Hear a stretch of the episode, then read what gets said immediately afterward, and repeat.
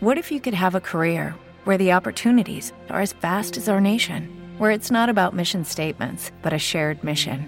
At U.S. Customs and Border Protection, we go beyond to protect more than borders from ship to shore, air to ground, cities to local communities. CBP agents and officers are keeping people safe. Join U.S. Customs and Border Protection and go beyond for something far greater than yourself. Learn more at cbp.gov/careers.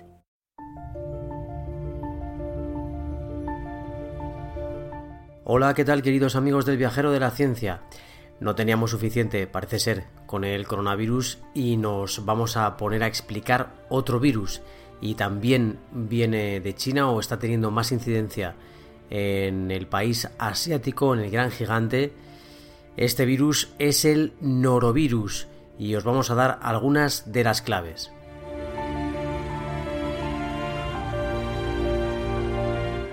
Para comenzar os diremos que se han empezado a encender las alarmas en la provincia de Sichuan, en China. Hay más de 50 niños infectados. Se estima que este norovirus infecta cada año a unos 65 millones de personas en todo el mundo y que los brotes se producen con mayor frecuencia entre los meses de noviembre y abril. Pero vamos a ver qué es este norovirus.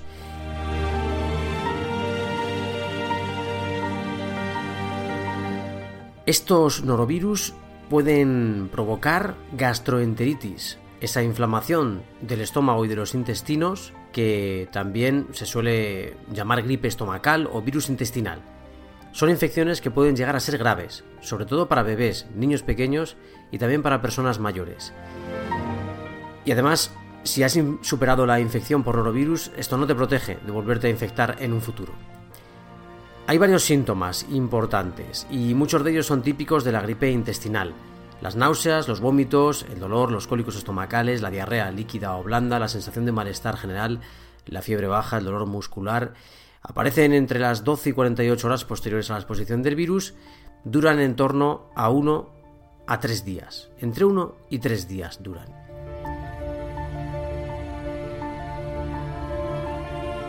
Hay personas también que no presentan ningún síntoma y que pueden contagiar y propagar el virus a otros.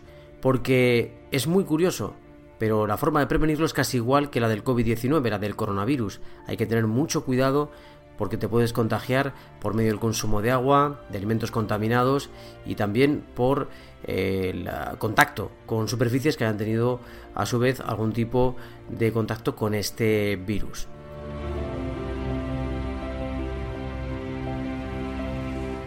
No es un virus mortal, suele desaparecer a los pocos días, pero es verdad que en algunos niños, personas mayores o pacientes que tengan eh, poco poder inmunológico, es decir, que estén inmunodeprimidos, o incluso mujeres embarazadas, pueden surgir algunas complicaciones.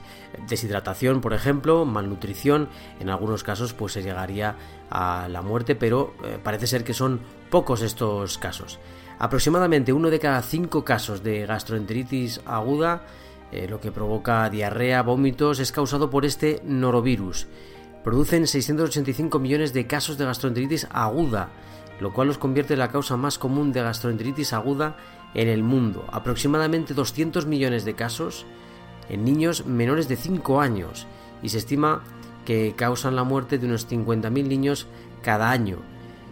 Suele ser principalmente en países en desarrollo. La enfermedad por norovirus es un problema eh, tanto en los países de bajos ingresos como en los de ingresos altos. El coste anual de estos norovirus es de 60.000 millones de dólares, según datos que nos da el Centro para el Control y la Prevención de Enfermedades.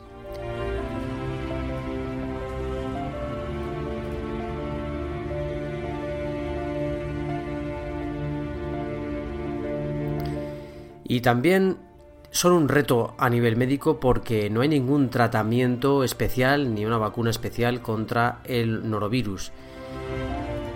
Existen varias cepas, algunas nuevas han aparecido en China hace aproximadamente poco y en varios países asiáticos. Y estas cepas nuevas van en aumento y también aumentan por supuesto la cantidad de brotes de este norovirus en todo el mundo.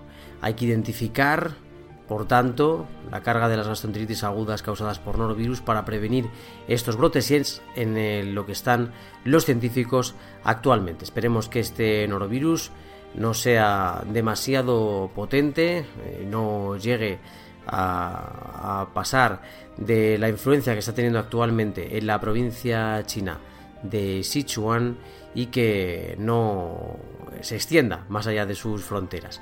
Pues con esta pequeña píldora, en este caso sobre el norovirus, esperamos que haya sido curiosa, interesante para todos vosotros. Ya sabéis que en el viajero de la ciencia nos podéis seguir tanto en todas las aplicaciones de podcast habidas y por haber, pero especialmente en la de capitalradio.es y en la de iVox estamos con vosotros para seguiros haciendo compañía y para divulgar ciencia. Y también estamos en Instagram, en arroba viajerociencia. Esperamos que os haya sido útil esta píldora y os esperamos en nuevos contenidos aquí en el Viajero de la Ciencia. Hasta pronto.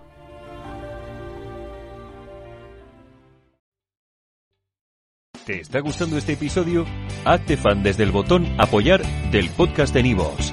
Elige tu aportación y podrás escuchar este y el resto de sus episodios extra. Además, ayudarás a su productor a seguir creando contenido con la misma pasión y dedicación.